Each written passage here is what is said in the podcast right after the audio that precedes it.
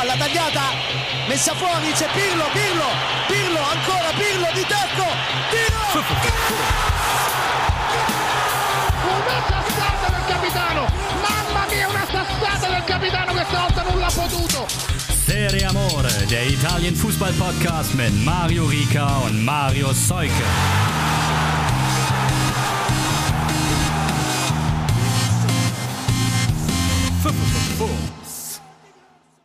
Wir sind wieder zurück. Ich bin wieder zurück. Ich muss ein herzliches Dank nochmal aussprechen an Marius und Markus, die das ganz toll gemacht haben, während ich krankheitsbedingt die Trikotfolge verpasst habe. Aber es war eine große Freude, mir das Nachhinein noch äh, anzuhören. Und ihr könnt euch heute freuen auf einen Interschwerpunkt. Oder ist die Frage, ob man sich als, als Tifosi der Nerazzurri Tifoso äh, freuen kann gerade, dass es einen Schwerpunkt gibt. Denn ist natürlich auch aufgrund der negativen Gemengelage ähm, ein hottes Thema. Aber mal gucken, wie negativ das dann im Endeffekt wirklich zu bewerten ist, was da so los ist. Da haben wir zum einen Marius, den habe ich schon erwähnt, aber noch nicht begrüßt. Moin. Schön, dass du wieder da bist. Moin. Und ihr habt ihn bei uns auch schon gehört. Marius hat gerade gemeint, es war der erste Gast, den wir hatten. Und das ist tatsächlich äh, auch in meiner Erinnerung richtig korrekt. Es ist Thomas Hirner, der uns auch aus Hamburg, oder? Zugeschaltet ist. Also ich habe heute sozusagen zwei, zwei Hamburger bei mir. Soweit korrekt, ja. Hallo. ich habe tatsächlich noch eine Anmerkung zu machen und das würde ich auch am Anfang direkt mal irgendwie nachreichen wollen. Ich habe nämlich dir, Marius, vergessen gehabt, dann doch noch mitzuteilen, dass wir für letzte Woche auch ein, ein Stadionerlebnis eingesendet bekommen haben von Finn. Das ist schon ein bisschen länger her gewesen, das Spiel, das er besucht hat. Und zwar war es Inter gegen Spezia. Also es passt ja auch eigentlich rein hier. Da haben wir sozusagen heute sehr, sehr, sehr viel Inter. Und was Finn beim 3 zu 0 Heimsieg der Nerazzurri gegen Spezia am 20.08. war das, so erlebt hat, das könnt ihr euch jetzt anhören.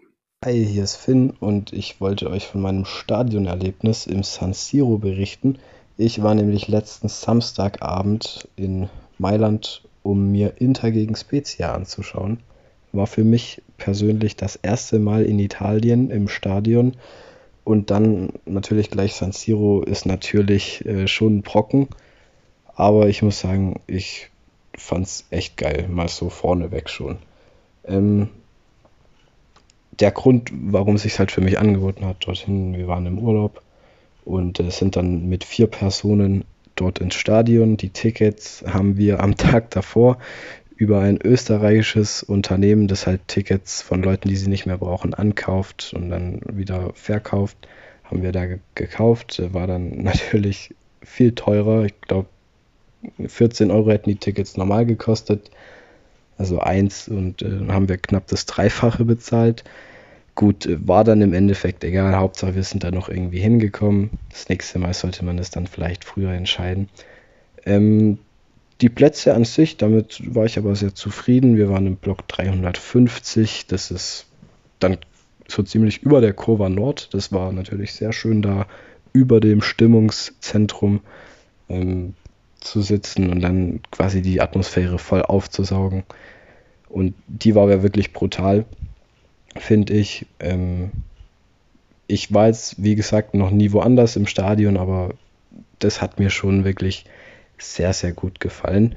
Ähm, geparkt am Stadion so, ja, wahrscheinlich so ein bis zwei Kilometer Fußweg äh, vom Stadion entfernt, 20 Euro für den Parkplatz noch gezahlt.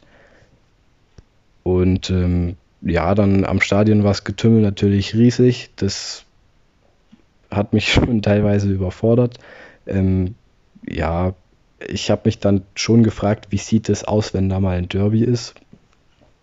Und äh, ja, aber dann gab es eine Pizzaschnitte auf die Hand, die war jetzt nicht von der feinsten Qualität, aber es ging um den Hunger, um den Hunger kurz zu stillen. Und ja, dann ging es ins Stadion rein mit personalisierten Tickets, das ist ja anders als in Deutschland.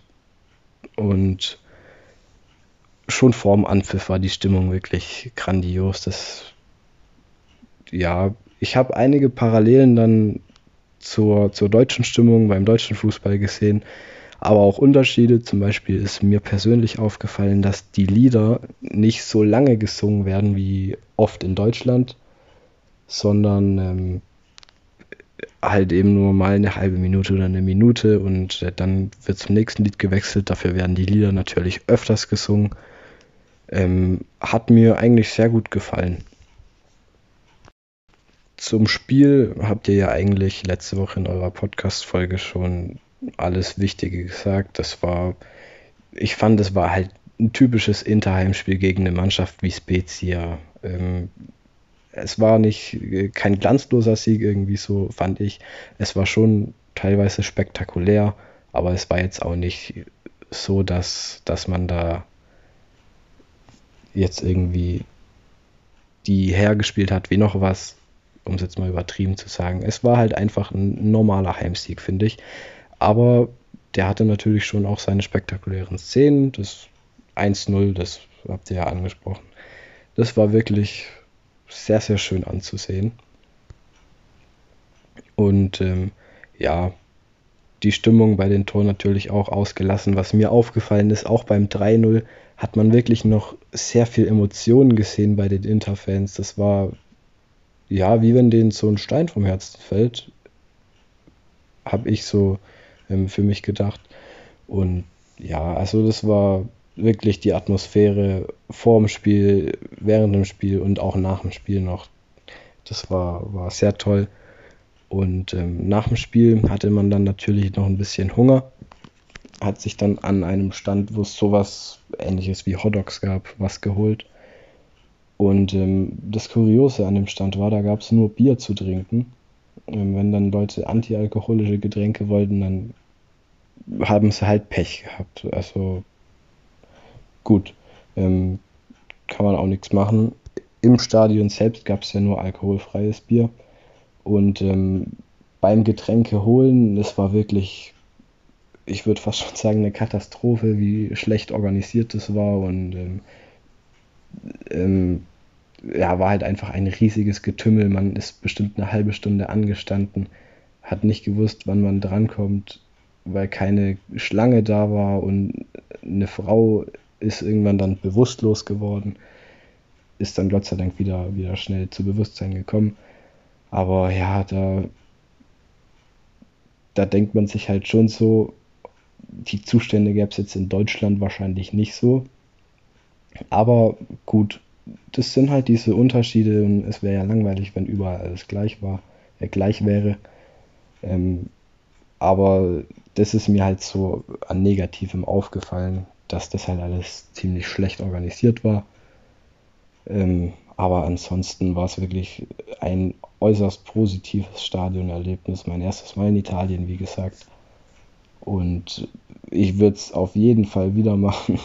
Und noch als ähm, kleiner Zusatz, habe ich vergessen zu sagen, von Spezia waren natürlich auch ein paar da. Ich würde sagen, so grob geschätzt vielleicht 500 die da den Weg auf sich genommen haben und sich dann im Gästeblock wiederfanden. Ähm, hat man ab und zu dann sogar gehört, wenn die Kurva Nord mal für wenige Sekunden leise war.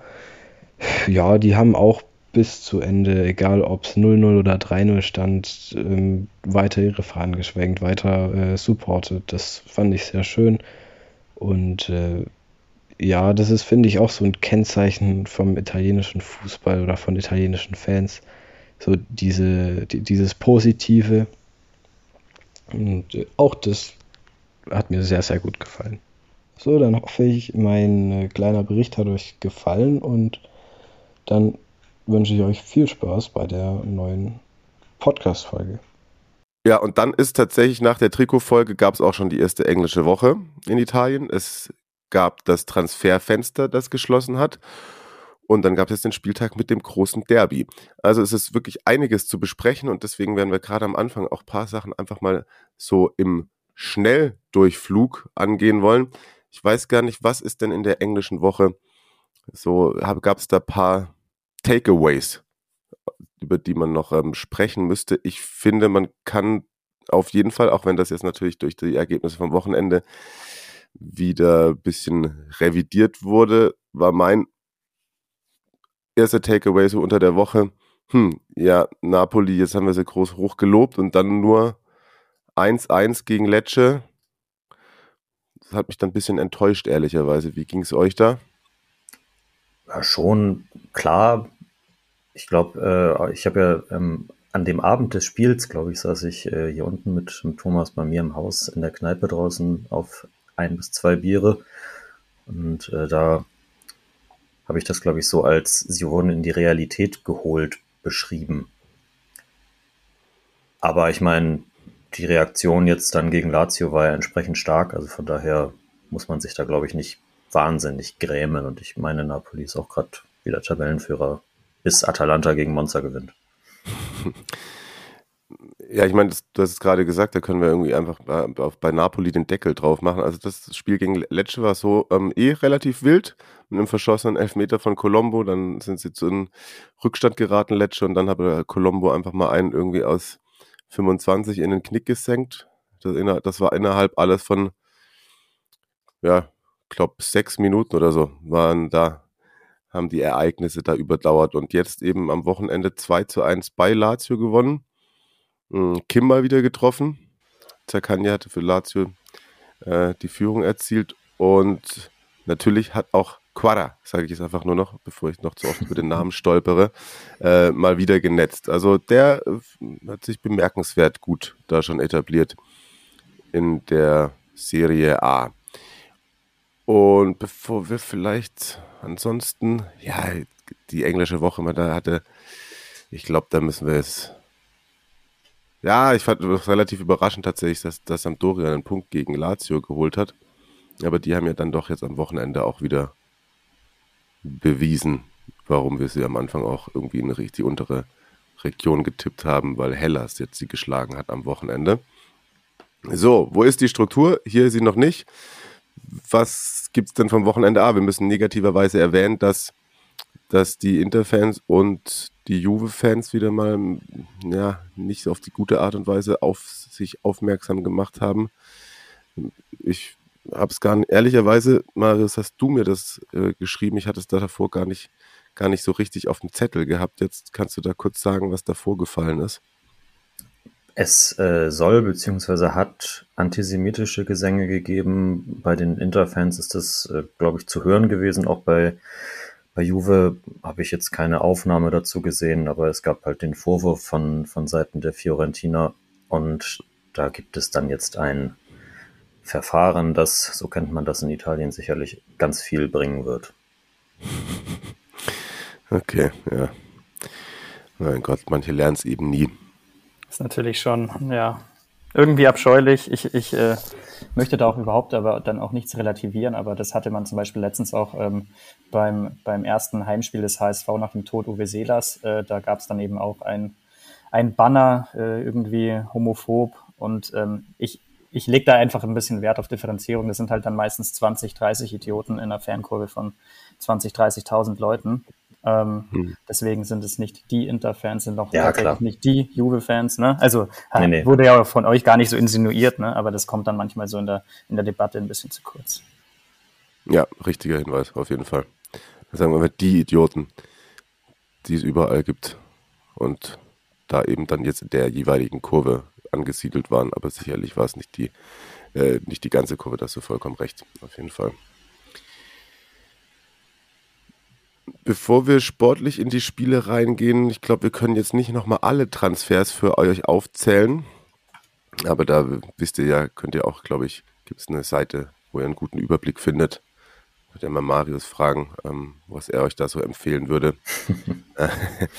ähm, ich würde aber ganz gerne so jetzt auch nach den ersten Spielen mit euch, vielleicht hat jeder so seinen, seinen Top-Transfer. Ich meine, kommt man um um Quadra rum? Oder ist es halt auch die Frage, du hast es MVP-Transfer genannt, also vielleicht, Marius, auch mit so Ausblick auf die, auf die gesamte Saison. Wer ist der denn aus deiner Sicht der Spieler, der eventuell am Ende der Spielzeit den meisten äh, Wert für ein Team generieren könnte?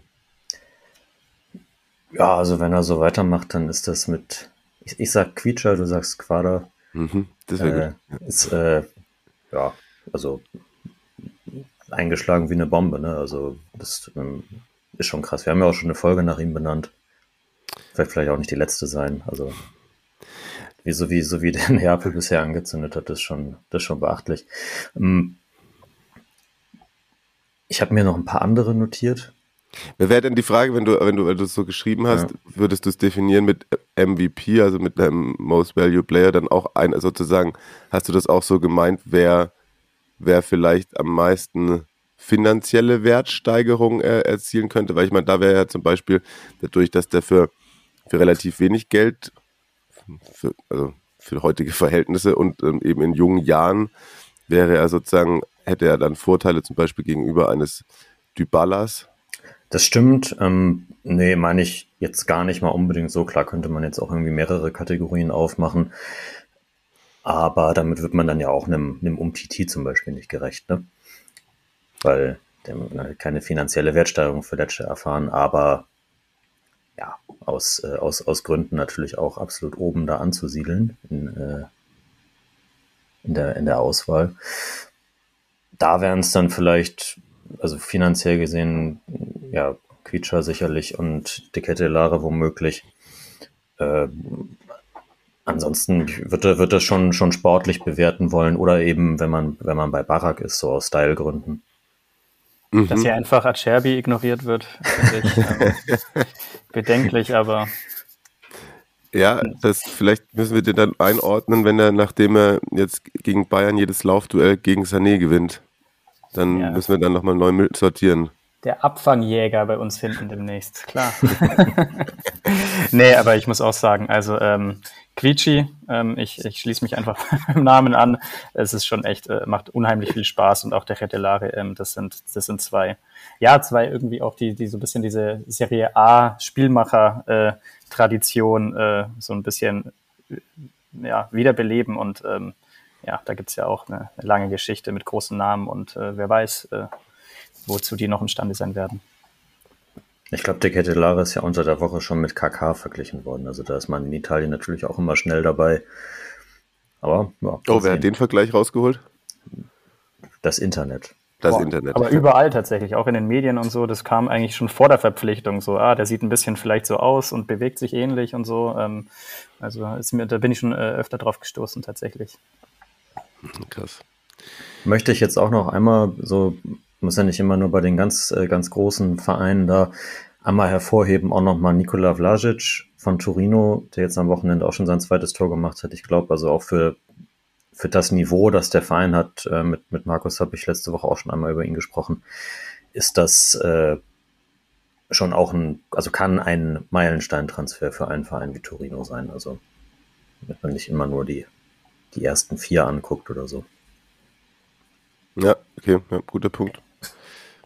Vor allem, weil ja, Torino jetzt dann auch irgendwann wieder anfangen, anfangen muss da irgendwie, das haben sie gegen unter der englischen Woche, okay, gegen Atalanta kannst du verlieren. Oh, Atalanta ist tatsächlich, finde ich, ganz über, äh, überraschend äh, stabil. So, ja. Ergebnistechnisch. Aber wenn, wenn Torino heute am Montagabend gewinnt, ähm, dann haben sie zehn Punkte. Ne? Das haben ah ja, stimmt, die haben noch ein Spiel ja. weniger. Ja, ja, klar. Das hatte ich gerade nicht gesehen.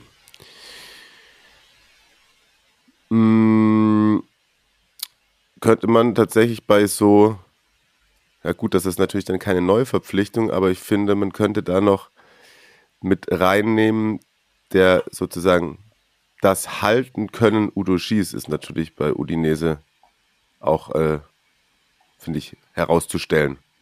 Ja, ja. Ist natürlich, also er steht ja fest, dass er nächstes Jahr zu Conte geht, wenn Conte denn dann noch Tottenham-Trainer ist, aber ich glaube, das sieht auch ganz äh, sportlich ganz gut aus bei denen. Und der kann sich jetzt noch ein, noch ein Jahr schön entwickeln und hat, glaube ich, jetzt äh, gestern bei, bei der Demontage von Mourinhos Roma auch mal wieder gezeigt, warum das äh, für Udinese sehr, sehr gut ist. Ja, das ist krass. Ich habe gestern noch gelesen, das war auch ein Mourinho-Fact. Es gab, glaube ich, nur ans drei Trainer, die es mal geschafft haben, gegen ein Mourinho-Team mit drei Toren Abstand zu gewinnen. Oder mindestens drei Toren Abstand oder vier. Ich finde es jetzt gerade nicht. ja, ich habe auch gelesen, das waren, das waren irgendwie, er äh, Guardiola. Genau, Wahrscheinlich Guardiola. mit Barca oder so. Und ähm, Conte. Conte und, genau, und, und jetzt Sotil. Genau, und jetzt Sotil, ja. Ma Sotil Masterclass, ja. Weil äh, bin sehr gespannt, wie da die Entwicklung von Udinese weitergeht. Ich meine, die haben jetzt, ähm, die stehen aktuell auf dem Champions League-Rang. ähm, und bei der Roma, wie ist das jetzt da, da zu bewerten? Mourinho hat ja gesagt, äh, er verliert lieber einmal 0-4 als viermal 0-1. Ne? Das ist natürlich auch ein, ein absoluter Klassikerspruch. Hm, Marc hatte das, äh, hier, Almirante hatte das bei, bei Twitter so äh, bewertet, dass äh, die Roma, dass auch dieses Jahr die Roma bleibt, zumindest stand jetzt. Aber ich würde das nicht zu, nicht zu hoch hängen. Also das ist äh, zwei Gegentore, das von, das von Udoji, krasser Fehler von Karstorp, das von Samacic, das äh, 0-2 war ein Torwartfehler von Rui Patricio, meiner Meinung nach, auch wenn er den spät sieht. Und dann hat Udinese natürlich auch äh, taktisch und spielerisch einen absoluten Sahnetag erwischt und ich glaube, du hast sie ja in unserer Saisonvorschau auch als absolut nicht zu unterschätzen äh, eingeordnet. Ich glaube, das äh, trifft auch ganz gut zu, so, so wie sie sich jetzt bisher äh, zeigen. Und ja, einfach die, die guten taktischen Mittel äh, genommen, um eine Roma, die jetzt nicht 100% auf der Höhe war, da halt zu überrumpeln. Er hat gesagt, äh, Sotil hat nach dem Spiel gesagt, äh, äh, er wollte die spielerische Klasse im Zentrum von der Roma wegnehmen quasi, weil sie da, da äh, am, am besten sind. Ja, und das hat er mit, äh, mit Tolgay Arslan und Lazar Samacic auf jeden Fall geschafft. Was heißt, traust du der, der ähm, Roma zu, Thomas, oder was glaubst du, wie, wie, wie hoch man dieses 0-4 jetzt hängen kann, soll, muss? Also dieses, dieses Einzelspiel, äh, das, da halte ich es natürlich komplett mit äh, The Special One. Das braucht man nicht zu hoch hängen, aber allgemein so Top 4 traue ich denen schon zu. Es gibt ja, es gibt ja dann manche Stimmen, die irgendwie die Roma auch im Titelrennen sehen. Da gehöre ich jetzt äh, tatsächlich eher nicht dazu. Aber an sich äh, ist eine spannende Mannschaft. Ich meine, wenn Wijnaldum jetzt nicht auch noch verletzt wäre, ähm, dann wäre natürlich noch ein bisschen, noch ein bisschen mehr drin. Aber ja. Auch spannende Mannschaft, aber in den letzten Wochen, auch wenn wir da so bei sind von die, die Roma bleibt die Roma, habe ich gerade ein bisschen bei, na, wobei der, der Vergleich hinkt natürlich, aber wenn jetzt am, wenn wir kurz drauf schauen, dass am Wochenende natürlich auch das, das ähm, ja, Traditions- und Rivalitätsduell Florenz gegen Juve stattgefunden hat. 1 zu 1 haben die beiden sich getrennt. Auch in den Spielen davor ist schon viermal die Fiorentina ohne Sieg und oft auch ohne eigenes Tor. Und jetzt gegen Juve lässt man dann da sogar, muss man fast sagen, eigentlich zwei Punkte liegen, weil Jovic noch einen Elfmeter verschossen hat vor der Pause. Milik für Juve getroffen und Kwame für, für Florenz. Aber ich bin, ey, ganz kurz, Milik, was ist, was, was halten wir davon? Also so, er hat jetzt zweimal gespielt und zwei Tore geschossen, also kann nicht so blind gewesen sein. Äh, ist natürlich irgendwie ein, also so ein Transfer, wo man gesagt hat, oh, ist ja irgendwie Serie A-Klischee, dass sie jetzt irgendwie den holen und nicht irgendwie einen jungen, spannenden Spieler oder so. Aber ich glaube, dass der ähnliche Qualitäten wie Vlaovic mitbringt. Ich weiß nicht, ob Vlaovic jetzt äh, auf der Bank gesessen hat, weil Milik im Training so viel besser war oder weil man ihn nicht den Pfiffen des äh, Publikums in Florenz aussetzen wollte. Aber wenn er so weitermacht, dann macht er seine 10, 11, 12 Tore mindestens und dann hat Juve damit alles richtig gemacht, glaube ich. Also ich finde auch, so ein, so ein Milik äh, ergibt als Backup durchaus Sinn. Also ähm, Inter hat da jemanden im Kader, den, den würde ich da wahrscheinlich sogar eintauschen. Da kommen wir vielleicht noch zu sprechen. Aber ähm, was, was mich bei dem, bei dem äh, Spiel äh, echt äh, bisschen äh, entsetzt hat fast schon. Also Juve hatte in der zweiten Halbzeit 34 Prozent Ballbesitz und, und null Torschüsse. Also nicht mal Torschüsse dann äh, nebens Tor. Das ist also wirklich absonderlich. Äh, das, ich habe das Spiel ehrlich gesagt so nur in den Highlights gesehen, aber also das ist ja äh, also die, die, dieser Allegri-Fußball, ähm, der ja irgendwie auch auf Twitter ähm, gerne so ein bisschen belächelt und, äh, naja, äh, verarscht wird, ähm, ist schon erstaunlich, wie, was für Kreise das äh, teilweise sogar ziehen kann. Ich finde find das total weird, nachdem Markus und ich sie ja letzte Woche sehr gelobt haben, weil sie echt gegen die Roma zumindest 60 Minuten lang eine richtig gute Leistung gezeigt haben, wie das so schnell dann wieder umkippen kann quasi. Also die Anfangsphase war ja auch gut jetzt äh, gegen Florenz, aber dann auch, also es, es, es bricht einfach in den Spielen so, so schnell um und ich, ich verstehe nicht, wie das kommt. Also, dass, dass dann permanent äh, der 18-jährige Miretti dann irgendwie der Einzige ist, äh, mit Quadrado natürlich, der überhaupt noch irgendwas versucht, das, äh, ja, weiß nicht, ist irgendwie schwer zu erklären.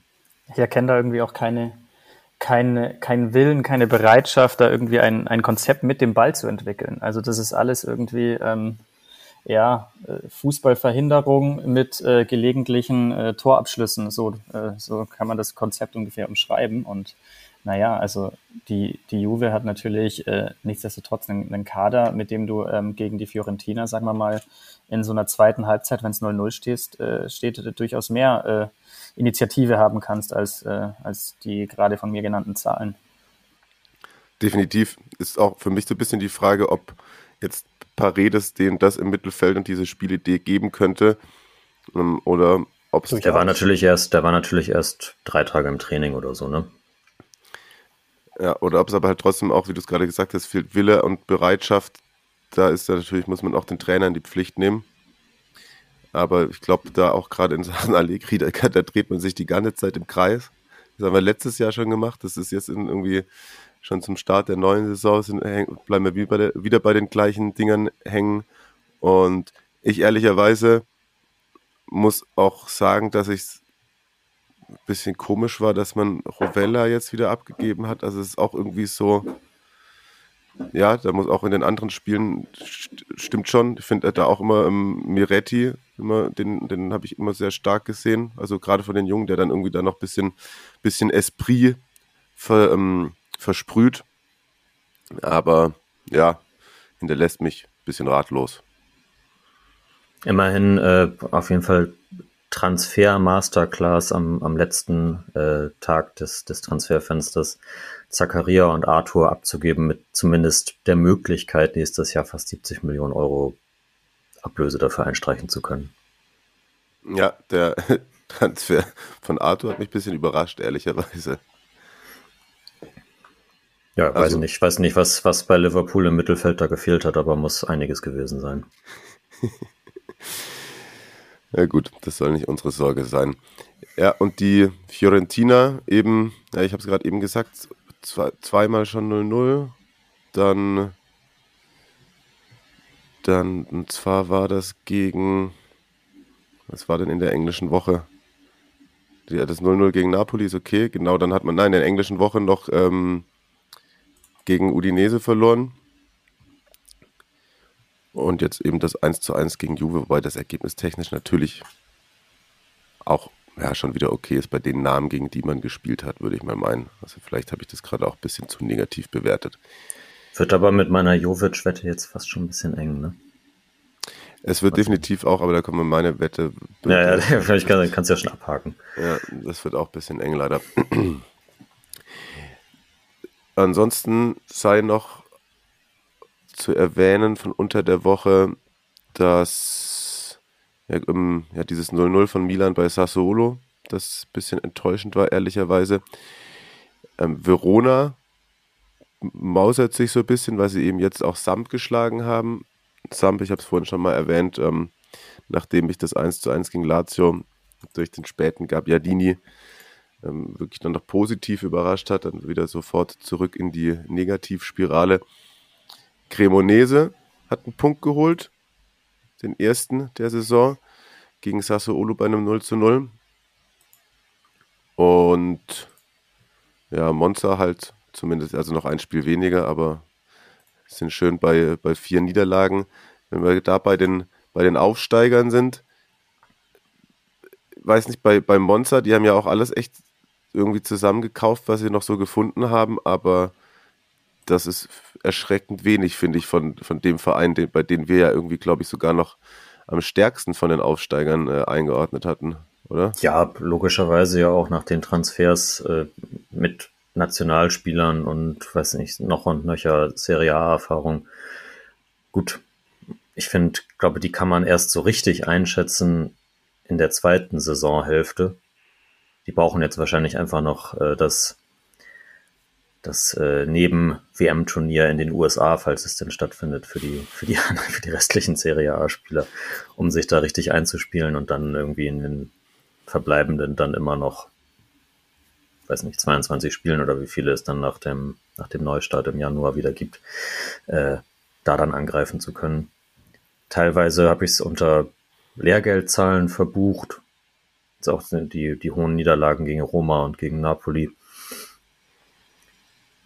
Ja, das, das muss ich, glaube ich, noch finden. Kann natürlich trotzdem sein, dass äh, das Dropper dann irgendwann gehen muss und weiß nicht, vielleicht kommt ja dann doch Bruno Labbadia in die Serie A. Ja, die hatten aber schon auch ein schwieriges Anfangsprogramm, oder? Also das ja, sind klar. ja eigentlich genau die vier Teams, die ihr so äh, hoch gelobt habt. Genau, ich und, und, und heute Abend dann eben am Montagabend gegen Atalanta noch. Wird nicht einfacher. Ja, hast vollkommen recht, Thomas. Da hat der, der Spielplaner ihn auf jeden Fall jetzt irgendwie nichts zum Selbstvertrauen aufbauen gegeben. Und genau der Punkt bei Cremonese, vielleicht noch kurz, also da Cremonese die Wochen davor, die haben mir tatsächlich eigentlich spielerisch auch ganz gut gefallen. Christian Bernhard, der mich da letztens dann nochmal über, im Flur über den Weg gelaufen bin, auch immer nach wie vor noch großer Cremonese-Fan, aber da eben auch einiges an Lehrgeld bezahlt. Und dann war das vielleicht jetzt gerade sozusagen so ein, so ein, sich so ein schönes 0 zu 0 gegen Sassolo zu erkämpfen, dann auch, glaube ich, eine Leistung, auf der man aufbauen kann. Und Lecce ist eben zweimal in Folge ähm, ohne Niederlage einen Punkt zu Hause gegen Empoli geholt beim 1-1 und dann eben den bei Napoli und jetzt kann man noch gegen Torino nach Aufzeichnungsende eventuell vielleicht sogar noch den dritten oder vierten und fünften Punkt in der Saison einfahren. Cremonese auf jeden Fall der Verein, der in der letzten Transferwoche noch am meisten gemacht hat auf der Zugangsseite. Da kam äh, Maite, den man noch aus Torino kennt, hm, von Benfica okay. geliehen, einen Jack Hendry, schottischen Nationalspieler aus Brügge geholt, äh, Carnesecci ist wieder da. Dann äh, hat sich Atalanta doch für die Spielzeit für ihn entschieden und nicht für die Herausforderung für Musso und eben äh, Felix Afena-Jan. Das hatte sich ja schon abgezeichnet, haben sie von der Roma fest verpflichtet. Also da hat man noch ein bisschen was für die Qualität, die wir ihnen in der Saisonvorschau ja noch kadertechnisch abgesprochen haben, auf jeden Fall was dafür getan. Dann, oh, das muss ich einmal erwähnt haben, damit wir das gleich hier und heute festgehalten haben, Marius, bevor wir wieder böse Nachrichten von Österreichern bekommen, müssen wir natürlich, nachdem die englische Woche mal wieder drei Arnautovic-Tore gebracht hat insgesamt, können wir das hier gleich mal vermerken, dass der natürlich in die Top 11 der Saison kommt. Ja, das ist bemerkenswert, aber bei Bologna finde ich auch unter der Woche spielt man 1 zu 1 gegen Salernitana, wo man ganz, ganz spät den Ausgleich bekommt. Und jetzt dann,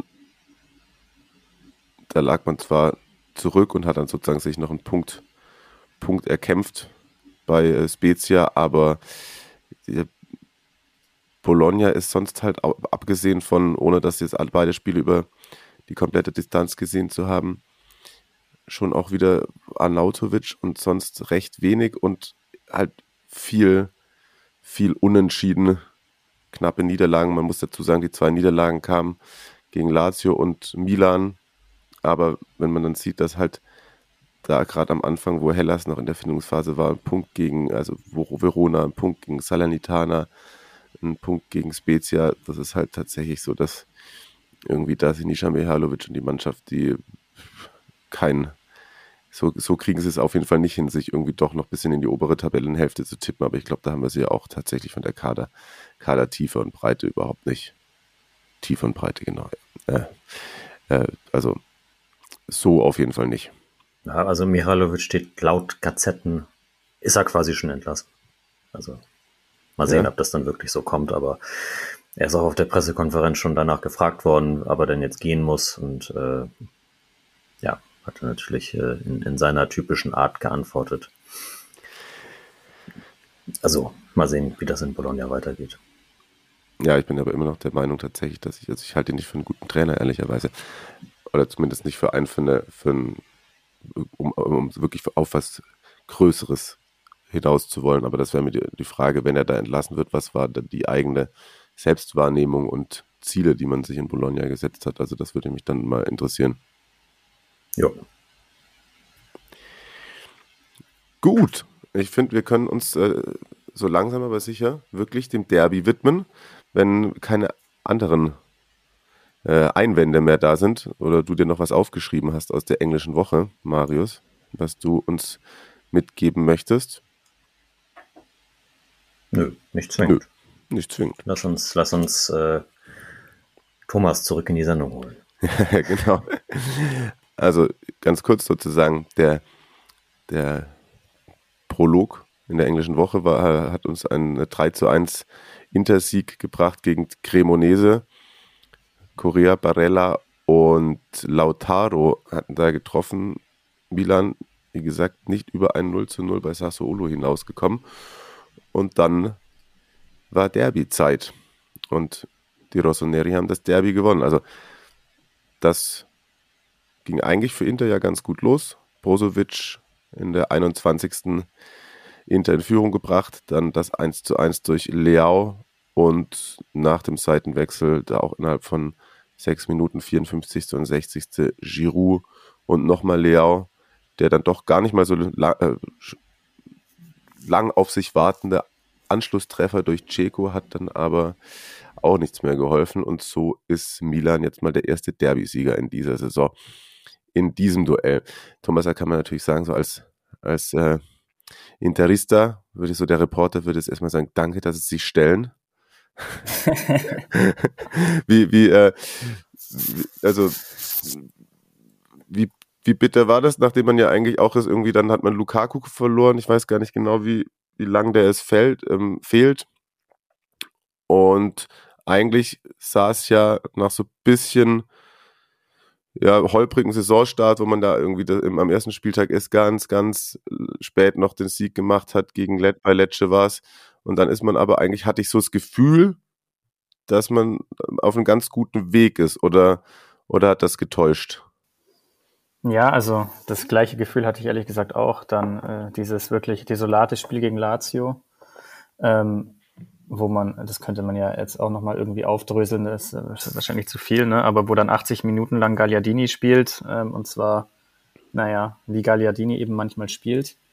Ähm, und, und jetzt dieses, also das, das, was das einfach, ja, irgendwie das, das ganze äh, Offensivspiel behindert hat, man kann es nicht anders sagen und es ist irgendwie manchmal ein bisschen ungerecht, das, das auf einen Spieler zu kaprizieren, ne? Aber, aber ähm, ja gut, der hat dann im Derby glücklicherweise nicht gespielt, aber dafür hat man durchaus andere, andere Schwachstellen gesehen, die, die uns wahrscheinlich noch die gesamte Saison begleiten werden.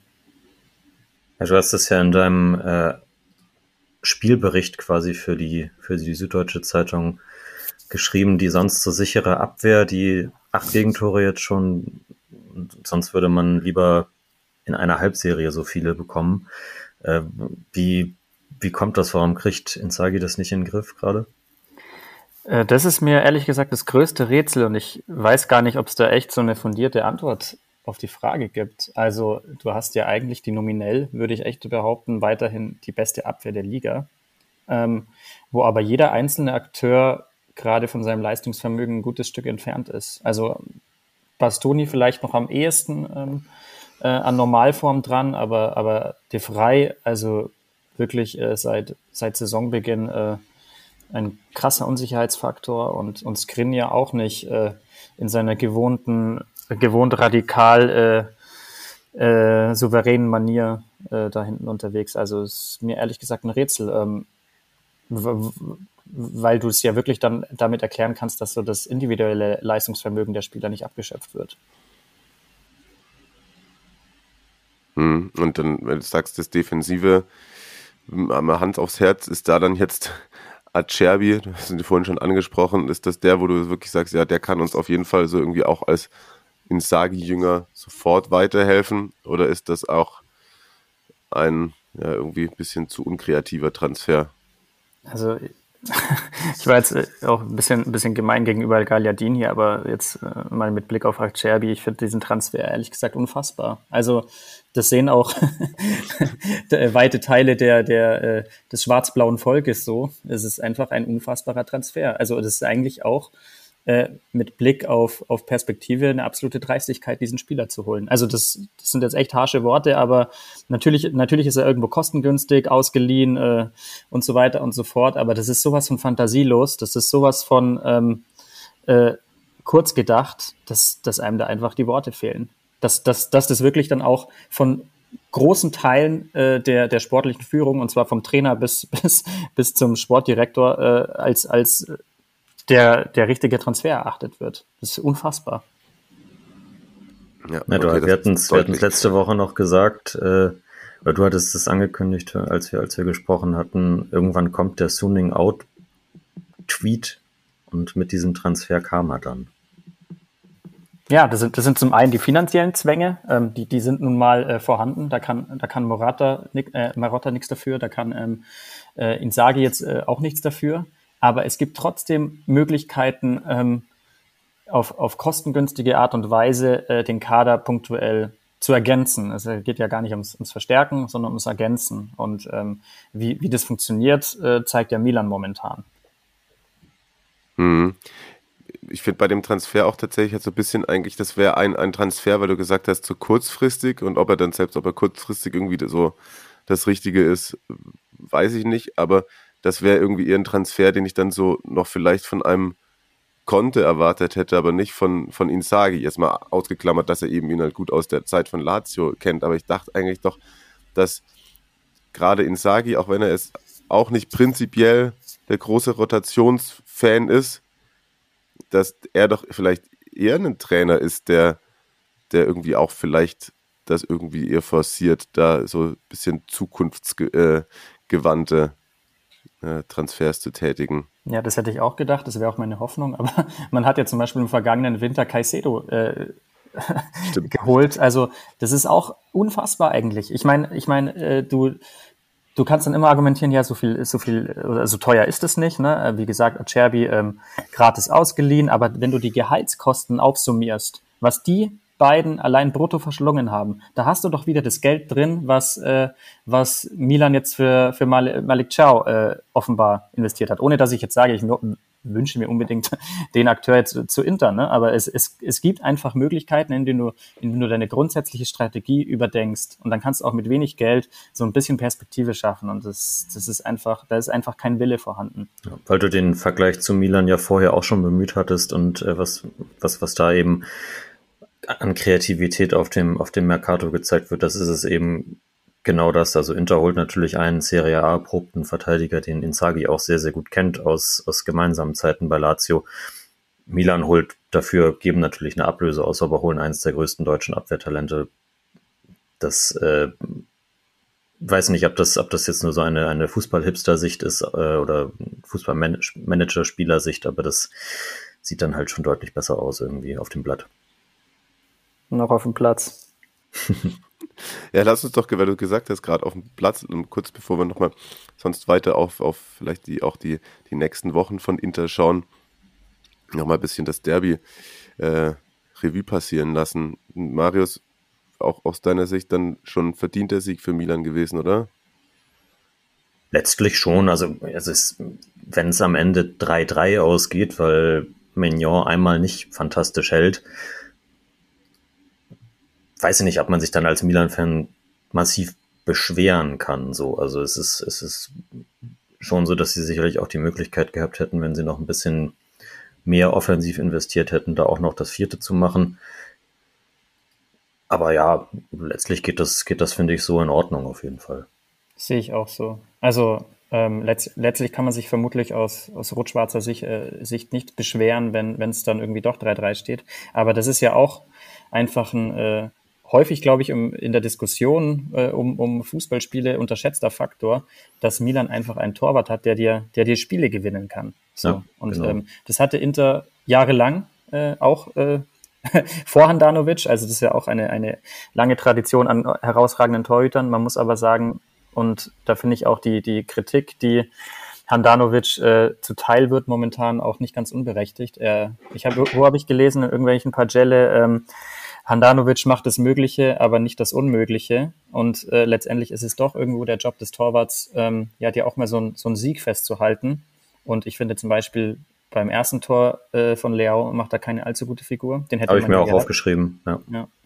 Hätte man ja wahrscheinlich gehabt. Und, und äh, es kursiert auch äh, die, die Statistik, dass äh, Handanovic in der Saison äh, ja der drittletzte Platz unter den Serie A-Torhütern ist, was äh, die prozentual, den, den prozentualen Anteil äh, der gehaltenen Bälle angeht. Äh, ich glaube 19 Schüsse aufs Tor gekriegt, acht Gegentore. Also womit wir ähm, eben auch die, die Abwehr mit erklärt haben, weil er eben jetzt dir auch nicht diese, diese Bälle hält. Und ich bin wirklich einer, der, der wirklich immer sehr erpicht darauf ist, äh, große Namen in Ehren, in Ehren zu behalten und so weiter und so fort. Aber du hast in Onana ein, ein jungen Torwart, der durchaus äh, von sich hat schon reden machen lassen und auch in der Vorbereitung gut gespielt hat. Und ähm, es ist offensichtlich, dass Handanovic, ja, das hat sich auch in der vergangenen Saison schon abgezeichnet, ähm, jetzt nicht mehr diese, ja, diese, diese unüberwindbare Hürde ist, die er mal war. Und vielleicht sollte man da wirklich auch mal was versuchen. Mr. Inzaghi, auch mal was versuchen, so nicht, nicht äh, den ganzen Tag immer nur auf altbewährtes setzen. Ja, aber kommt da vielleicht auch noch mit dazu, dass, er halt eben auch der Kapitän ist, ne? Also das ist natürlich da irgendwie dann doppelt schwierig, glaube ich, ihn irgendwie ja irgendwie rauszurotieren. Oder? Das ist richtig. Ja, das ist natürlich richtig. Ähm, aber am Ende des Tages, äh, weiß ich nicht, muss, muss man da irgendwie dann die, die notwendige Entscheidung treffen. Und ähm, wenn es nach mir ginge, äh, würde Skriniar ohnehin seinen Vertrag verlängern und äh, die Binde dann äh, perspektivisch auch übernehmen. Aber das ist ja nicht die nächste Baustelle, die ich gerade aufgemacht habe. Ja, das stimmt, das stimmt. Hm, vielleicht ein, zwei Worte mal, muss ich auch vielleicht gar nicht Thomas machen, aber ähm, vom, vom Rivalen ähm, Milan, Marius, so, die waren ja auch gerade am Anfang, muss man sagen, weil du das, ich finde, das ist ein bisschen eine Parallele zu Inter. Im Vergleich zur letzten Saison ist bei Milan die Defensive noch nicht so stabil, wie sie das mal war. Hast du dafür eine Erklärung? Hm, nicht so richtig. ist, äh, ist schwer zu sagen. Ich glaube, dass einfach bei, bei Milan in den letzten Wochen der letzten Saison einfach alles funktioniert hat. Also es, es hat halt einfach so der Flow war einfach so krass da, es ist, es, die, sind, die sind so gerollt, dass das nicht unendlich so weitergeht, war abzusehen. Und vielleicht ist dann auch so für die ähm, für die Dichte im Mittelfeld, vielleicht war Cassier dann doch ein, ein wichtigerer Faktor, als, als, als wir das jetzt im, in der Saisonvorschau gesagt haben. Den, seine Präsenz da zu ersetzen, dauert vielleicht dann noch ein bisschen. Ähm,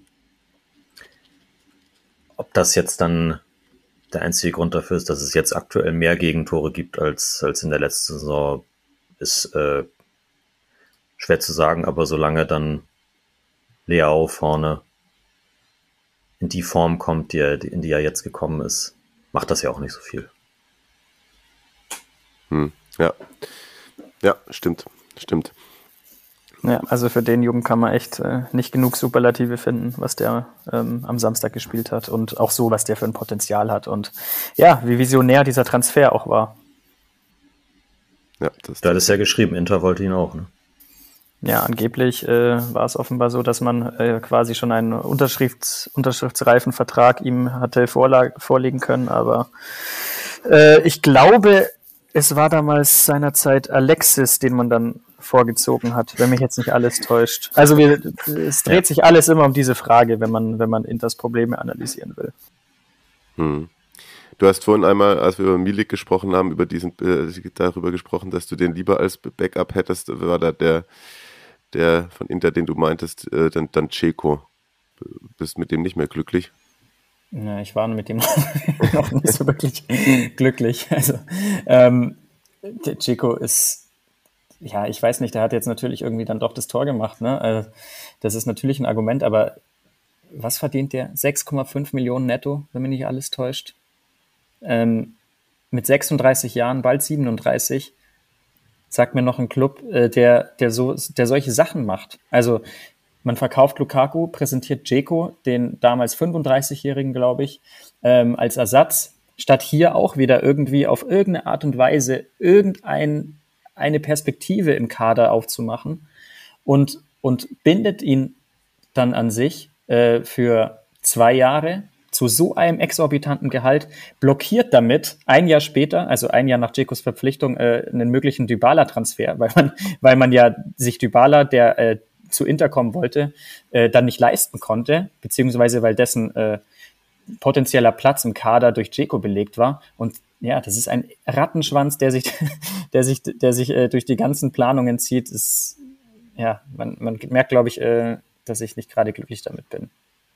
Ja, absolut. Also da muss man da auch einfach sagen, irgendwie, hat irgendwie Maldini und Co. die Nase äh, in der Planung vor, vor Zanetti und Kollegen. Oder wer auch immer genau dann die auch die kompletten sportlichen Entscheidungen bei Inter trifft, da wird Also Zanetti möchte ich hier unbedingt äh, rausnehmen. Ja, das ist wahrscheinlich auch. ja, glaube ich, da wird schon auch was zu sagen haben mit dem Namen, denke ich mal so, ne? Ja, ob der jetzt wirklich im sportlich-operativen mhm. ähm, Geschäft da ähm, reinredet, das, das wäre tatsächlich auch gar nicht seine Art, würde ich meinen. Äh, der hat ja eine repräsentative Funktion als Vizepräsident, aber äh, ich, ich würde eigentlich meinen, dass Marotta ähm, es besser kann und äh, Ausilio es besser kann und äh, dass Inzaghi ähm, ja, vielleicht sich auch etwas anderes vorstellt, wie man, wie man hier äh, etwas Perspektives schafft, weil das ist, das dürfte doch auch in seinem Interesse sein, äh, bei Inter perspektivisch etwas aufzubauen und nicht irgendwie ähm, ja nach Conte-Manier ähm, sich nach zwei Jahren zu verkrümeln. So, das, das ist ja auch gar nicht seine Art. Hm. Ja, krass. Und auch wenn, also, wenn man sich sonst so jetzt anschaut, finde dann auch, klar, der wollte dann unbedingt auch äh, zu Conte, so, das war wahrscheinlich eh schwierig, ihn zu halten, aber wenn man sich so, so Ivan Perisic auch letzte Saison mit einer der Besten, den gibt man ab, dann hat man dann, also jetzt ist er nicht gegangen, aber auch schon als ich es gelesen habe, so dass man, dass man dann jetzt wieder überlegt, äh, Gosens ziehen zu lassen, das ist irgendwie, hat für mich keine so richtige Struktur. Ja, kenne ich auch nicht. Also Perisic, muss man sagen, hat man ja durchaus bis zuletzt versucht, ihn zu halten. Das hat halt nicht funktioniert. Ähm, einerseits finanziell, andererseits, weil er auch gesagt hat, ähm, warum nicht nochmal in der Premier League spielen? Das kann ich absolut nachvollziehen. Aber natürlich ist die Lücke, die da im Kader sich auftut, exorbitant. Und ähm, ja, also wie du schon gerade kritisiert hast, dass man da irgendwie kein äh, grundsätzliches Konzept erkennt, wenn man dann irgendwie sagt, ja, okay, wir haben perspektivisch quasi Gosens als dessen Nachfolger schon im Kader und und ist dann quasi am letzten Transfertag bereit, den, den nochmal irgendwie nach Leverkusen abzugeben. Das ist ja relativ verbrieft, dass, dass die grundsätzliche Bereitschaft ja vorhanden war. Ähm, ja, verstehe ich ehrlich gesagt auch nicht, zumal, ja, man muss natürlich einschränkend vielleicht erwähnen, dass das Gosens natürlich nicht äh, das liefert, das muss man auch im Präsens sagen, ne, ähm, was man sich von ihm erhofft hat. Aber ich bin auch ein bisschen erstaunt, dass der so gar nicht zum Zug kommt. Also, dass man, dass man ihm nicht irgendwie dann auch mal gegen so Cremonese oder so unter der Woche dann eben mal so einen Startelf-Einsatz gewährt. Ähm, entweder Gosens ist erschreckend unfit und erschreckend unmotiviert oder ähm, er passt einfach so gar nicht ins Konzept. Und ähm, ja, so ein bisschen Klarheit würde ich mir da von Ihnen sagen, ehrlich gesagt auch mal wünschen in der, in der, ja, bei der Frage nach der Personalie. Ja, vor allem, man, man steckt natürlich immer nicht drin und weiß, wie du gerade gesagt hast, nicht, was dann im Training ist oder wie so seine, äh, seine Fitnesswerte sind. Aber das hat mich auch wirklich sehr überrascht, dass er dann es vorzieht, dann irgendwie äh, Damian auf links zu ziehen, jetzt im Derby. Und wie du auch schon sagst, nicht mal vielleicht in einem, in einem vermeintlich leichteren Spiel dann Gosens auch irgendwie Selbstvertrauen aufbauen lassen oder so. Denn das ist ja auch schon einer, der ist immer gelaufen, gelaufen, gelaufen, hatte bei Atalanta eigentlich nie Pausen und ist, glaube ich, dann doch schon auch eher der Spieler, der so über Startelf kommt und nicht über Joker. Ja, das denke ich auch. Wenn wir so einen kleinen äh, Blick in die Zukunft wagen, bei, bei Inter steht jetzt als nächstes das Heimspiel gegen die Bayern an und dann noch eins gegen Torino, bevor auch schon der zweite Spieltag in der Champions League dann bei Pilsen gespielt wird also mit all dem, was du jetzt gerade so gesagt hast, kann dir ja irgendwie nicht ganz angenehm zumutes sein, wenn du an das Spiel gegen die Bayern denkst, oder? Ja, lustigerweise hat äh, Julian Nagelsmann gesagt, dass Inter eine ähnliche Spielweise wie Union habe. Also von dem her hm. sind wir bestens gerüstet, auch wenn ich diese Analyse nicht so wirklich teile, weil, weil der Ansatz von Insagi ja grundsätzlich mal doch eher ein spielerischer ist. Also entweder hat äh, Nagelsmann da so ein bisschen Conte und äh, Insagi verwechselt rein von der, von der Spielanlage, von der Struktur oder äh, ist da so ein bisschen einem alten Klischee erlegen, aber ähm, grundsätzlich habe ich jetzt, äh, ja, ich weiß nicht, irgendwie hätte man ja auch nicht gedacht, dass Inter äh, Liverpool an, ans Rande des Ausscheidens bringt, was ja doch äh, in der vergangenen Champions League-Saison der Fall war und ähm, ja, was hätte durchaus passieren können, ne? wenn, wenn ähm, Lautaro vielleicht irgendwie nicht nur diese eine krasse Bude macht, sondern, sondern äh, zwei, drei, was absolut drin gewesen wäre.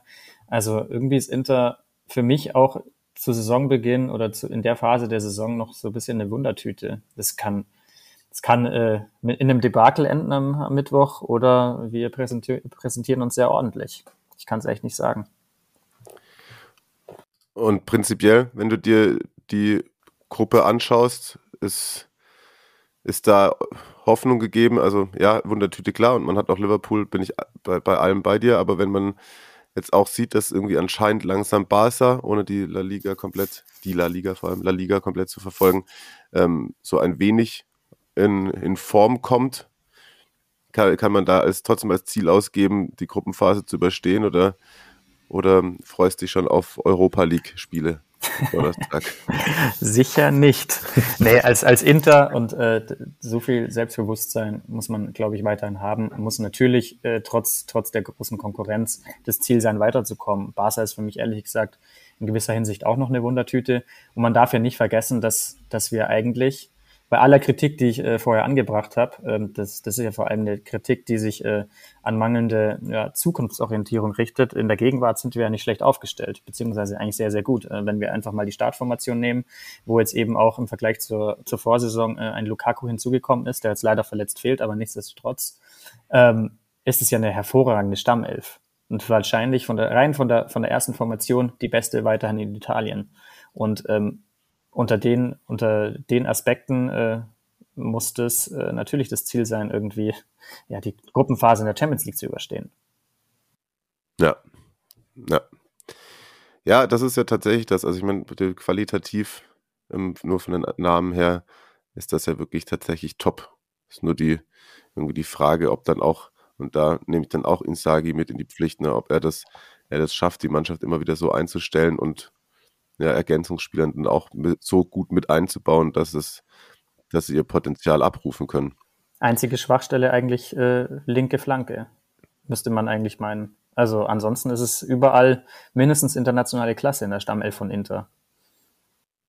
Ja, und man, Gosens hat es jetzt tatsächlich eigentlich unter Beweis gestellt schon, dass er auch mindestens internationale Klasse sein kann. Ja. Aber ich weiß jetzt nicht halt, ob, ob äh, ja, dann Damian. Ich mag Damian ja super, aber ihn dann da dann sozusagen, der kann noch nicht so weit voraus sein, dass er dann auf seiner eigentlich eher nicht angestammten Seite dann da im Derby Startelf statt Gosens spielt. Wobei Damian eigentlich auch immer ähm, ja, eine Bank ist. Äh, und es ist ja allgemein, also wenn man das sich rein taktisch anschaut, äh, überhaupt äh, eigentlich Usus, kann man sagen, ähm, dass das äh, von, von zwei Flügelspielern, der eine defensiver agiert und der andere, ähm, wie Dumfries, dann eben bei Inter, ähm, ja, quasi den, den vierten Flügelstürmer spielt. Ähm, das, das machen ja ganz viele, das praktizieren wirklich ganz viele Vereine so und das finde ich an sich auch schlüssig. Und das könnte tatsächlich einer der Gründe sein, warum Gosens dann tatsächlich nicht zum Zug kommt, weil äh, Dumfries auf der anderen Seite eben schon die offensive Rolle einnimmt und ähm, man aus Inzaghi-Perspektive ähm, ja, vielleicht doch ein bisschen mehr Stabilität auf der anderen Seite dann haben möchte, gerade in der, in der sogenannten Restverteidigung. Mhm. Ja, okay, das ist schlüssig. Ja, kann ich folgen. Ja, gut, dann fällt er da so ein bisschen dem System zum Opfer. Oder es fehlt halt sonst noch irgendwas. Das wird, werden dann auch vielleicht die nächsten Wochen mit mehr, ja, auch mit mehr Doppelbelastung eben dann zeigen. Aber es ist tatsächlich auch die Frage, ob, glaubst du, oder würdest du es im Nachhinein auch immer so, war das auch noch der, der Schwachpunkt in der letzten Saison und kriegt das dieses Jahr deswegen besser hin, dieses ähm, ja, gute und auch sinnhafte Rotieren?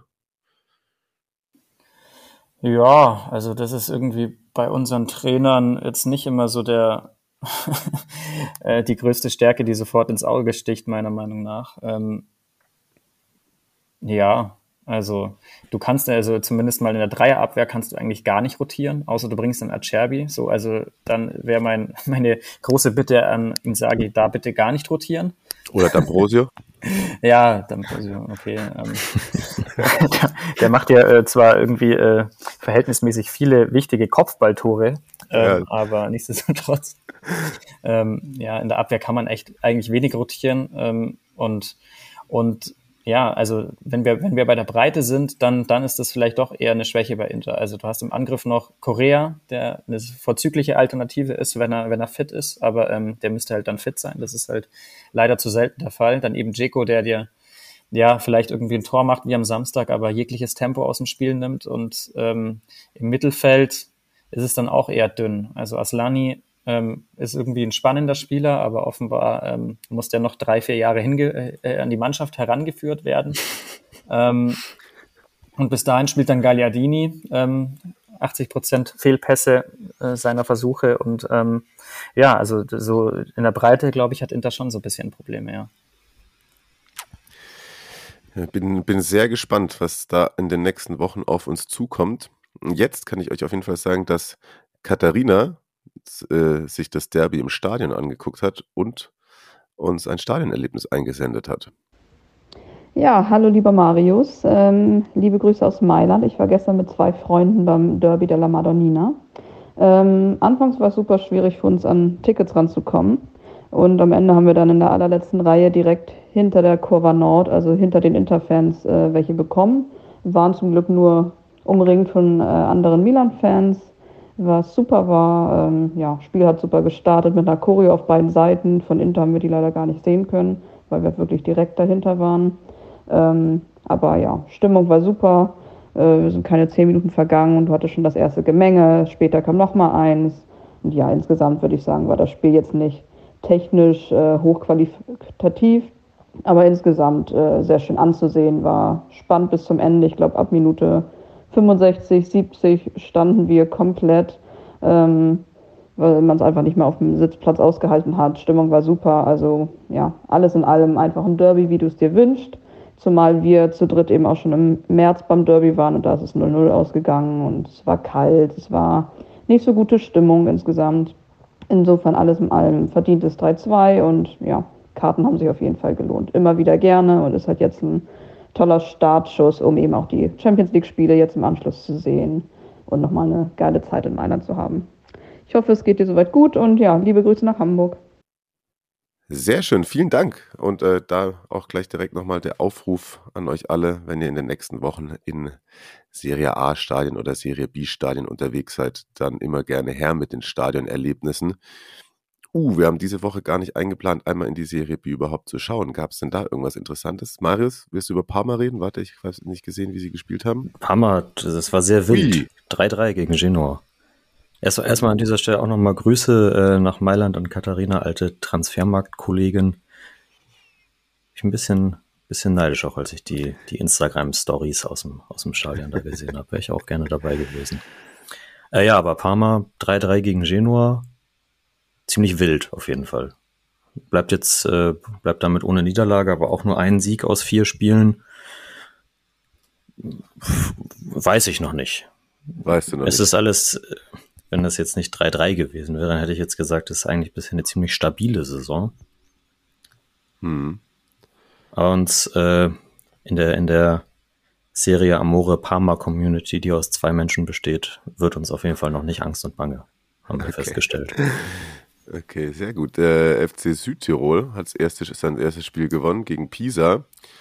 Und Pisa, Pisa bekam das, glaube ich, nicht so gut, dass sie äh, in den Playoffs gescheitert sind im Aufstieg. Jetzt vorletzter mit nur einem Punkt. Ja, und Perugia, letzter, Como auch noch nicht in die Spur gefunden und oben grüßt Ricina von der Tabellenspitze. Oh, das war Ja, übrigens da, da, da, ähm, genau, da muss ich noch mal was loswerden. Ein großes Auge richten bitte allesamt auf das junge Talent Giovanni Fabian aus der Interjugend, der schon wieder getroffen hat und ähm, dem wirklich Großes zugetraut wird und deshalb wird er bestimmt nächstes Jahr für 15 Millionen bei irgendeinem Transfer verrechnet, damit man ein, sich ein Jahr Dzeko-Gehalt äh, leisten kann. Ja. Thomas, ich wollte dich eigentlich nicht so, so zynisch in die Woche starten lassen. äh, aber das war doch ganz lustig übrigens, weil ich letztes Mal gemeint habe, ob ich wieder MLS-Updates machen soll. Nachdem ich das das letzte Mal gesehen, äh, gesagt habe, kam, bekam ich dann von Stefan ein Video geschickt von äh, Domenico Criscito, der Ding aus 30 Metern äh, voll in den Knick gesetzt hat. Stark. Das war Spielt auch, stark. bei, spielt auch bei Toronto, oder? Ja. Ja. Und äh, das ist tatsächlich jetzt natürlich nicht ähm, Italien-related, aber habt ihr es gesehen, was Chicharito gemacht hat? Nope. Playoffs, Playoffs on the line. 2 zu 2, Elfmeter, 95. Chip den in die Mitte, Torwart bleibt stehen. Stark. Das ist stark. ja, das hat mich auch sehr zum Schmunzeln gebracht. Ja, cool. Hat mich gefreut, wieder mitmachen zu können. Ähm, Und da auch nochmal Grüße und Danke an Markus. Und der, der hat schon gesagt, ne, das dritte Mal lässt er die Ausrede nicht zählen, wenn er zu Gast ist, wenn ich dann aber wieder nicht da bin. Thomas, großen, großen, großen Dank. Da ist immer da mit äh, sehr viel Wissen und äh, gepaart mit journalistischem Ansatz und bisschen äh, Fanherz hast du, die, hast du uns ähm, doch sehr schön auf den neuesten Stand gebracht, was äh, Inter angeht. Ja, sehr gerne, war mir wie immer eine große Freude natürlich. Danke. Und ich habe schon gehört, dass wir uns wahrscheinlich am Freitag über den Weg laufen werden. Das könnte sein. Also ähm, das war tatsächlich äh, jetzt fest eingeplant, dass ich äh, in das schöne alte Weserstadion komme. Ähm, sind jetzt gerade ein bisschen auf der Kippe, aber doch, vielleicht. Na dann. Marius, Hast du getippt eigentlich? Was? Hast du getippt? Also nicht Kicktabelle? Ja? Kicktipp. Ich glaube, ich habe noch keinen Spieltag vergessen. Ja, Warte. sehr gut, sehr gut. Wie viele Punkte hast du? Äh, Unter der ich Woche hat, unter der Woche hat der zweitplatzierte Miroslav Penner gewonnen. Den, den Okay. Spieltag mit 25 Punkten ist jetzt Zweiter hinter Ilicic 72. Das natürlich auch nochmal erwähnt. Große, äh, grande Emotionen. Ilicic äh, verabschiedet bei Atalanta. Oh, passend dazu, ich habe 72 Punkte. Ich habe 62. Oder? Das ist doch seine Rückennummer gewesen. Ja. Oh, aber der, der, der Spieltag jetzt am Wochenende war nicht gut. Ich habe jetzt am Wochenende nur sechs Punkte gemacht. Hast du aber noch drei Spiele heute Abend, also. Stimmt. Ah, ja, richtig. Platz 29 bislang. Ne, ich bin 62. Ja, siehst du, das Nee, läuft. 116. So.